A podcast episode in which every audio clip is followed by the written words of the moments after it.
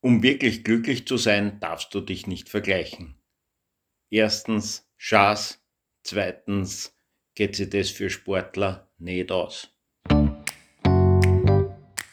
Per Impulsum On Air, der Podcast. Impulse für Sinn, Existenz und persönliche Entwicklung.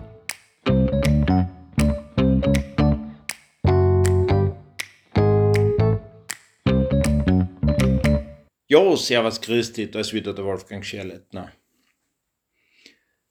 Ich habe so einen ganzen Haufen so Seminare gemacht und Chaka-Geschichten.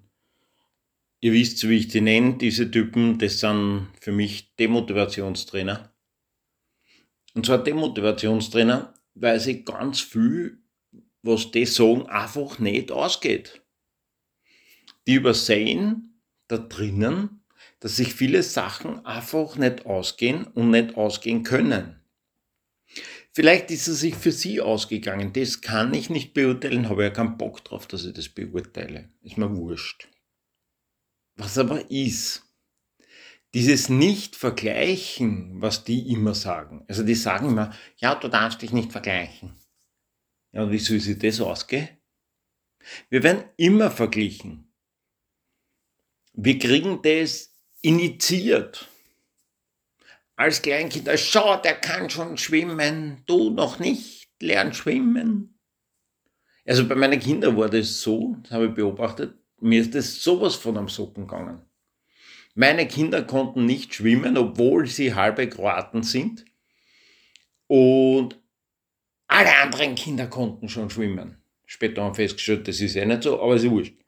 Ob das meine Kinder gestört hat oder nicht, weiß ich nicht einmal, mich hat's gestört. Und woraufhin halt der Schwiegervater Schwimmübungen gemacht hat mit meinem Sohn und was weiß ich alles. Und das hat er nicht zart, das war ihm wurscht. Es war, war Öfe für ihn. Wir waren dann bei meiner Schwester, die hat einen großen Schwimmteich gehabt und da ist er auch nicht geschwommen und mein Neffe konnte schon schwimmen und alle, ja, und er kann schon schwimmen und einer noch nicht. So hat nicht zart, das war ein Wurscht. Wahrheit hat er es nicht braucht. Wir haben keinen Schwimmteich gehabt. Wir haben in Wien in einer Wohnung gewohnt und stimmt gar nicht, da waren wir schon in Tribuswinkel, aber wir hatten noch keinen Teich, so geht's. Und da waren wir mal auf Besuch bei meiner Schwester und die hatte eben den Schwimmteich und mein Schwiegervater war dort, also ich bin später gekommen, weil er wieder mal Training gehabt hat und habe äh, Trainingslager gehabt mit Tänzern. Und dann hat es geheißen, ja, und er hat Schwimmübungen gemacht und das geht schon ganz gut, aber und so weiter. Und mir war das echt zutiefst unangenehm. Wenn ich so über das nachdenke, hat mein Sohn gar nicht schwimmen können müssen. Wozu? Im Freibad hat es einen Seichtwasserbereich gegeben, im Meer, das geht flach eine in Petritschane. Wozu soll er schwimmen? Also, er hat es einfach nicht braucht und die zwei, drei Mal, wo es mir, vielleicht sind es fünfmal gewesen sein, was wir schwimmen gegangen sind, wozu? Also hat ihm der Sinn gefehlt, ne? Sind wir wieder am Punkt. Es fällt schon wieder der Sinn. Irgendwann konnten wir uns das leisten und haben festgestellt, unser Garten trickert aus, obwohl es jeden zweiten Tag regnet und wir gießen, trocknet die Erde aus und da werden wir keine Wiesen hinbringen.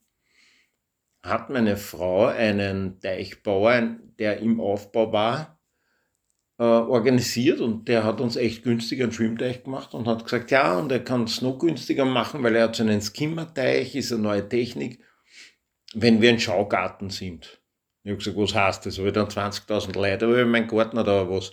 Sagt er, nein, mein Garten hat sich dazu eignen, weil den kann man auf zwei Seiten einsehen und da würde er einfach Leute vorbeischicken und wenn das für mich okay ist, schauen die über den Gartenzaun. Schlussendlich war es so, wenn einer über den Gartenzaun geschaut hat, habe ich gesagt, sind Sie vom Hammerl? Haben die gesagt, ja, habe ich gesagt, kommt einer auf einen Kaffee. Dann haben wir über einen Teich geredet. Hat mir irrsinnig Spaß gemacht. Ja. Und als wir diesen Teich hatten, also gefühlt sind meine Kinder in den Teich gegangen und konnten schwimmen. Sind. Na, hast das?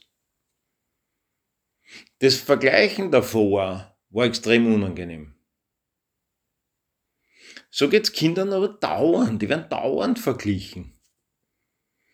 Es wird auch diese Vergleicherei nicht aufhören, wenn die Schulnoten einmal nicht mehr existieren sollten, ja? Dann wird das halt anders beschrieben werden, ja? Der eine kann schon recht gut rechtschreiben und der andere hat noch Verbesserungspotenzial. Ah, wurscht, ja? Wird wieder verglichen. Wir brauchen diesen Vergleich einfach, um unser Können einordnen zu können. Jetzt das Thema beim Vergleichen ist eben das, dass wir uns immer nach oben vergleichen. Also die meisten Menschen vergleichen sich immer nach oben, also zu den Leuten, die was besser können. Und das ist grundsätzlich total richtig. Weil wir uns, wenn wir uns zu denen vergleichen, die was schlechter können als wir, entwickeln wir uns nicht. Und wir wollen uns aber entwickeln. Wir wollen, wir sind Human Becomings und nicht Human Beings. Also wir wollen ja weiterkommen, wir wollen entwickeln, Kinder wollen lernen. Und dieses Vergleichen ist einfach Bestandteil unserer Entwicklung. Wenn wir jetzt aufhören, uns zu vergleichen, entwickeln wir uns langsamer. Vergleichen wir uns nur mit Menschen, die etwas schlechter können als wir, entwickeln wir uns gar nicht mehr. Ganz schlecht für uns und den Rest der Menschheit. Weil ich bin überzeugt, dass jeder von uns zumindest ein kleines Rädchen, die anderen sind ein bisschen ein größeres Rädchen, die, die nächsten sind ein, ein kleines Rädchen, ich bin wahrscheinlich ein ganz kleines Rädchen, in der Menschheit sind, wo wir was bewirken. Kannst du erinnern, der Kastanienbaum vom Beiche. Der Beiche war da schon ein bisschen ein größeres Rädchen. Aus seiner Sicht ist er ein kleines, aber ich bewundere ihn noch immer irrsinnig für diese Aktion mit dem Kastanienbaum.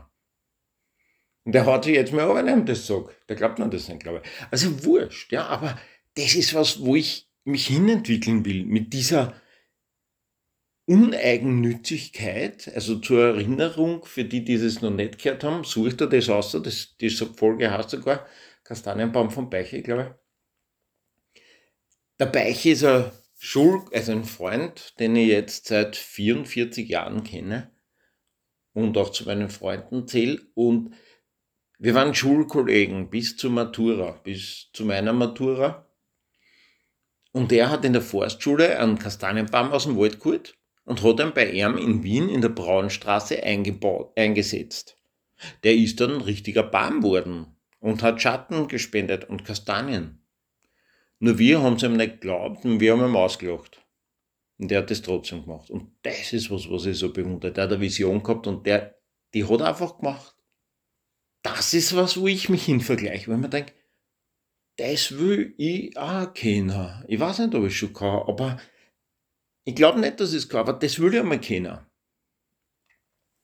Wenn wir uns jetzt aber unfair vergleichen, also unfair zu uns vergleichen, dann, oder gegenüber uns, oder sie, ich weiß nicht, wenn das grammatikalisch geht, mal wurscht. Ja.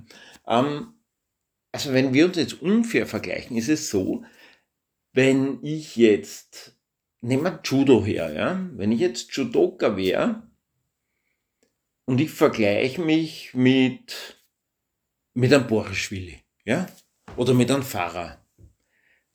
Die sind halt ein bisschen schwerer wie ich und ich denke mir, ich gehe jetzt mit denen ins Randore, weil ich will von denen lernen. Dann werde ich ganz schnell mehr sein, wenn die glauben, ich bin so gut wie sie. Und dann werden wir richtig wehtun. Wenn ich den Typen das sage, dass ich schon eh länger kein Judo gemacht habe, werden sie sehr nachsichtig sein. Ja das ist das mit dem Vergleichen. Ja? Wenn ich jetzt sage, ich will dorthin, dann kann ich sagen, okay, das will ich lernen, so will ich mich vergleichen und so weiter.